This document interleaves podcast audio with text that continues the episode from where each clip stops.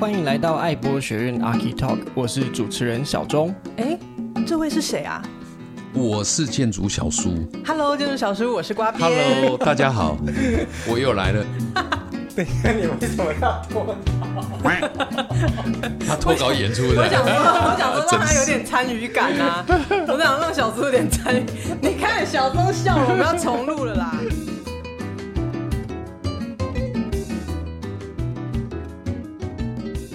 Hello，欢迎来到爱博学院 Archi Talk，我是主持人小钟，我是瓜边。爱博学院是由开物建筑与开复力建设共同支持运作，是回馈社会的积极实践。隔周二台湾时间早上八点准时更新，各大平台搜寻爱博学院，还有图文并茂的脸书跟 IG，请帮我们按赞、订阅、加分享，也可以留言告诉我们，想跟大家分享什么有趣的故事呢？延续上一集的话题，我们一样是邀请到建筑小叔来跟大家聊聊风水这件事情。掌声欢迎建筑小叔！Hello，各位观众，大家好，我是建筑小叔。你又来啦？对，我又来了。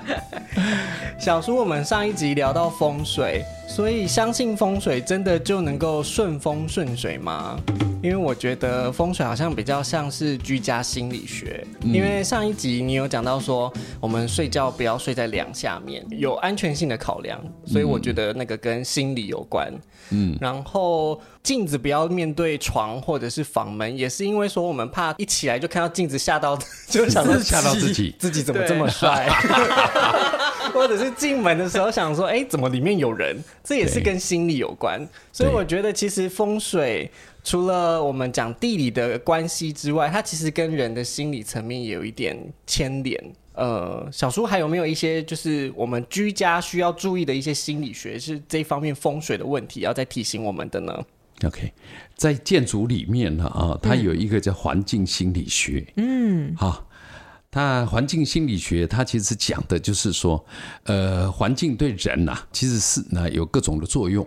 对。啊，譬如说你心情不好，你在一个好的环境里，你可能有疗愈的一个效果，嗯。啊啊，或者是你本来心情不错的，嗯，但是极有可能这个外在的环境会让你心里很不入，嗯。啊，这个可能性都有，所以其实这个代表的就是呢，环境对人呐、啊，尤其是对人的感官，或者是呢对人的这个心情啊，都会有一定的一个影响，没错没错。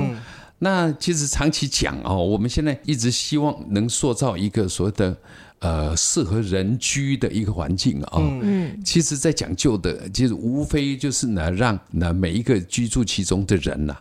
可以有一个很好的一个感受嘛，嗯，对不对？比如感觉的更舒适啊，嗯，啊，然后感觉哈更安定啊，嗯，这些都是其实跟你的那心理健康有非常大的一个关系了，嗯，哦，啊，这个那环境心理学啊，其实讲的就是这些东西。嗯，当然，我们更进一步讲哦，在环境心理学里面，到底要建构什么样的环境，才可以让那每一个人体会到那个所谓的环境的美好？嗯，那我们有一门课，我们叫做物理环境。哦，啊，这个瓜边学科建筑，他大概就知道哦，在物理环境这堂课里面，其实讲究的就是阳光、空气、水。嗯，啊，这些环境的因素，嗯，好，对我们所谓居住环境的一个好坏的一个影响，嗯，对不对？其实，如果有一个那好的物理环境，你就是有一个好的居住的空间了啊，啊，你就有一个好的心理的一个回应啊，你就会觉得，哎呀，住在这儿，我会感觉到好愉快哦，嗯，哦啊，我会觉得很舒适啊，嗯，好，磁场对了，对，哎，对对对，到底是什么样的一个环境会让你觉得是舒适的？那后来我们慢慢体会到，哦，其实哈，你好的那良好的通风，然后呢又有遮荫。然后好的这个温度，然后呢又有一个好的湿度等等这些指标，嗯，你如果这些都构成，哎，你确实是可以有一个很舒适的环境出来，嗯，那你确实会感觉到特别幸福啊。啊，对。啊，就是宜居的条件，哎，适宜的宜，对，所以什么叫做宜居哈？就是宜居适合居住的一个条件哦，一定要我刚提到那个阳光、空气、水这些东西都是舒适的，嗯，对不对？都是适合的，都是刚刚好的，嗯，就是在我们感官里面去感受它，都会觉得它是一个呃舒适的一个状态，对，对不对？对，没错，呀，啊，所以这个就是构成那个所谓的环境心理学里面。嗯，好，最主要的一个部分了。嗯嗯，好啊，当然除了这个部分以外啊，另外就是很心理层面的那一块，就超越我们的感官，它是纯心理的。譬如说，呃，你的门前如果刚好就有一根电线杆。哦，你怎么看都不舒服嘛？对对耶，对不对？你说嗯，很碍眼呐，对不对啊？慢慢它就是形成一个心理的压力，嗯。一开门就好烦哦！一开门就怎么我？怎么有一根柱子在那？对啊，是吧？你就一定会觉得不舒服嘛，嗯，对不对？那当然，包括刚刚小钟你讲，在你室内环境的布置上面，也有很多很多东西，就如同刚讲的这种因素一样，嗯，你可能是摆在不对的地方，你就心里不舒服嘛。对，就像说你在床前你摆了哪一个大镜子，那你三更半夜起床，你极可能会被自己的帅吓到，好说怎么这么帅呀？哎呀，太折磨人了吧！太沉默了啊！自己还会怀疑啊，这个是真的吗？对啊，对不对？他怎么比我帅啊？可见你真的在梦游呢。那当然，这个东西可能就会构成一种压力嘛，嗯，对不对？甚至后来的人也衍生到很多了啊，好，所以你你你在讲的大概是属于这样的一个层面的，嗯嗯，是吧？Yeah. 对，那除了像居家环境之外，我们在商业的办公环境其实也很讲究风水。嗯，像很多办公室里面都会放一个会滚动的那个竹子，就会有水一直在冲它的那种。然后也有一些大老板会喜欢养那种哦很名贵的鱼哦，然后养一整缸的鱼。像我们的办公室也有在养鱼啊。哎，我们那时候是有看风水的吗？没有啊。我们办公室先讲我们办公室那一个那水缸哈，嗯，其实因为我来自海边嘛，那其实很怀念那个小时候在那水里面看到的景象。啊，所以我一直很期期待，就是说啊，每天哈都能看到那个海边的那个景色，嗯，所以我们公司的那水缸里面养的都是那这个海水缸啊，海水鱼啊，里面都是这个海洋里面的生物了，对，哦是这样来。啊，只是后来有人来看说，哎呦。建筑师，你怎么那么懂风水啊？知道在门前摆了一滩好的这个鱼缸啊，这个代表你有财水啊。那我后来才慢慢学到，哦，原来是如此啊。但是一开始有这个水池，其实不是这个缘由啦。嗯，其实是纯粹就是自己怀念故乡啊，所以想要那有一个海洋的感觉。对，但也是让自己的心情变好了，所以其实也是跟心理有关。没错，没错。对啊，环境心理学。对，环境心理学。所以现在在讲说好的环境，刚有讲阳光、空气、水，嗯，对不对？嗯、那更具体讲就是啊，通风啊，哦。譬如温度啊、湿度啊，甚至空气的含氧量，甚至现在有 PM 二点五那个含量多少，这个其实都构成一个所谓好的室内环境的一部分。像我们公司有一个直升墙，嗯，那这个直升墙呢，因为毕竟它有在行光合作用嘛，嗯，对，它就会吸那二氧化碳吐这个氧气嘛，这个是一个自然的现象，所以很多人也喜欢在室内里面养一些植物，嗯。嗯，啊。其实那个除了视觉上看得舒服，对，其实在感官上面呢，因为它可能会带更多的氧进来，嗯，所以也可以有助于就是室内环境的维护了，嗯，哦让你觉得更舒适嘛。有啊，我在公司里上班，我都觉得很愉快，嗯，对，漂亮的环境里面上班就会觉得很愉快，对对对对，所以这个也是环境心理的一部分了，对，好，但是它确实也有一些实质的东西的构成，嗯，对吧？嗯。所以其实我觉得比较起来，反而外国人好像比我们更早注意到这些事情，而且他们去量化它，所以他们会花很多功夫在自己的居家环境上面，会让它变得更适合去居住。然后在办公环境上面也会很注重采光啊、通风啊这一些的。嗯，他们好像即便他们不信风水，也还是活得好好的啊。其实我觉得这样，他有没有活得好好的，我是不晓得啦。因为每一个人的条件必定不一样啊，你居住的纬度啊，你居住的国家呀，还有就是你可以提供的那各种这种人造的这种保护啊，有多少，其实也不知道，对不对？像比较先进的国家，他们可能是因为居住的地方都是属于本来天然环境、气候条件就较好的一个位置了，嗯啊。像西欧地区啦，哈啊，或者是呢北欧的国家，他们所居住的环境本身，它就是位于一个适合居住的一个地方。嗯，它是在北纬这个三十度到五十度这个区间哈，嗯嗯，所以它就很适合居住了。那这些地方你去看它哦，它都几乎四季分明，春夏秋冬清清楚楚。嗯，而且呢，随着他们呃所谓的文明进展较快啊，嗯，所以他很早就学会懂得怎么样去营造一个所谓的舒适的室内环境，嗯，啊，怎么样去营造一个就是冬天既不冷，夏天哈又可以很凉爽的一个室内环境。当然，这也有一些误用的情况啊，哈。譬如说，我们到北欧国家，呃，我们看到很多那种玻璃盒子的建筑物，就是科登沃的房子。嗯嗯，那他们当时在北欧很冷嘛，哈，冬天很冷。那它之所以会有这种建筑物的这个发展，其实无非是希望有更多的阳光到室内来，对，让它更温暖。那我们这些呢，比较低纬度国家的这些人啊，跑到那个高纬度国家去看，就觉得哇，好漂亮哦，那个建筑物，嗯，是吧？嗯嗯，然后就把它用到我们的国度来，啊，其实那个就变成一种误用了哈。对，其实像我们在台湾，其实不太适合做这个科登沃的房子，因为为什么？因为台湾的日射长度太长，嗯，就是我们。如果用年每一年的平均和日射的天气这样去算它的小时，啊，或者是算它的天数，都比北欧国家来的更长，嗯，啊，那你在这样的一个地方，你其实不适合哈使用这种呃科登沃的房子，但是偏偏因为很多人喜欢嘛，好看嘛，就是为了要那个形啦，对，形体而已啦，嗯，他就要花更多的代价去维护那个室内环境，因为你可能要花。更多的钱去打这个空调，嗯哼，才能维护那个室内环境到一定的温度嘛。嗯，你如果你有经验，你到那个呃科登沃的房子里，你故意把空调关掉，嗯，你试试看看你能受得了吗？结果反而不环保了。对对。那那我刚好就有个问题想要问小叔了，就是有几个专有名词啊，路冲啊，就是在讲说一个很容易出车祸的地点，然后还有壁刀煞，就是。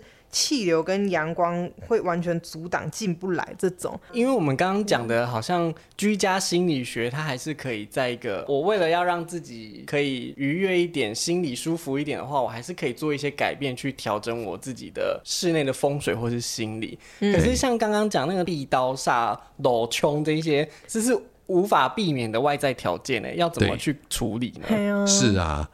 因为如果你真的没有办法，你已经住到这样的一个地方了啊，嗯、因为那个都是别人家对你造成的影响嘛，对对不对？或者是我明明住在这儿好好的，结果谁知道开了一条马路过来，对，刚好让我的房子变成是路冲，对不对？哎啊，故意去选择路冲的人有没有啊？还是有哦，对，对，结果不来路冲的底下。啊，本来是应该大家要闪，结果还是有人去选。做生意。那我也碰过，哎，有些人认为，哎，也不错。嗯，他认为在路冲的位置是大家看得到嘛，嗯哼，而且四方的这个钱财都会进来，嗯，所以有些做生意的人其实不反对那那个路冲了，嗯，啊，他觉得反而更好。对，但有些人告诉我是说啊，在路冲的位置会很怕哦，哪一个开车不长眼睛的人撞进来。哦，啊，这种事情我还真的看过，嗯，真的有看过哦，那个不知道是人喝醉酒。嗯，开了车哦，就是朝着人家的房子哦，就一路撞进去，你知道吗？嗯，好，这样的风险当然也在了。嗯，那因为那个路冲啊，就是有这样的一些风险，所以住在路冲上面的房子的人，嗯，可能因此会多了一个心理压力啦，担忧。哎，这个我相信是有。嗯，啊，至于说像那个壁刀啊，那个。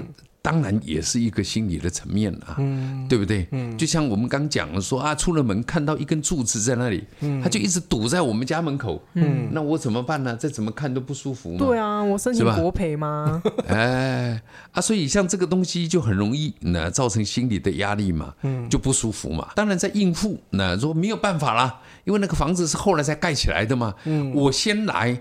结果他在我们家门前就给我盖出一个有壁刀的房子，对，就对着我，嗯，那怎么办呢？无良建商，你 就兵来将挡，水来土掩喽，对不对？因为我们我们其实，在传统聚落里头，各位应该也看过石敢当这种东西哦，有没有？对对对，他其实也为了要挡这个所谓来路的煞嘛，对，等于说啊，路冲而来的可能代表一个煞气，那我就用石敢当去把这个煞气弹回去。所以我们在很多聚落老聚落会看到很多石敢当这样的东西，有吧？嗯嗯嗯，你们有注意到吧？有，然后。或者是像我们刚讲，哎呀，那个壁刀，对不对？就对了我家，那我又不能叫他去拆房子，对不对？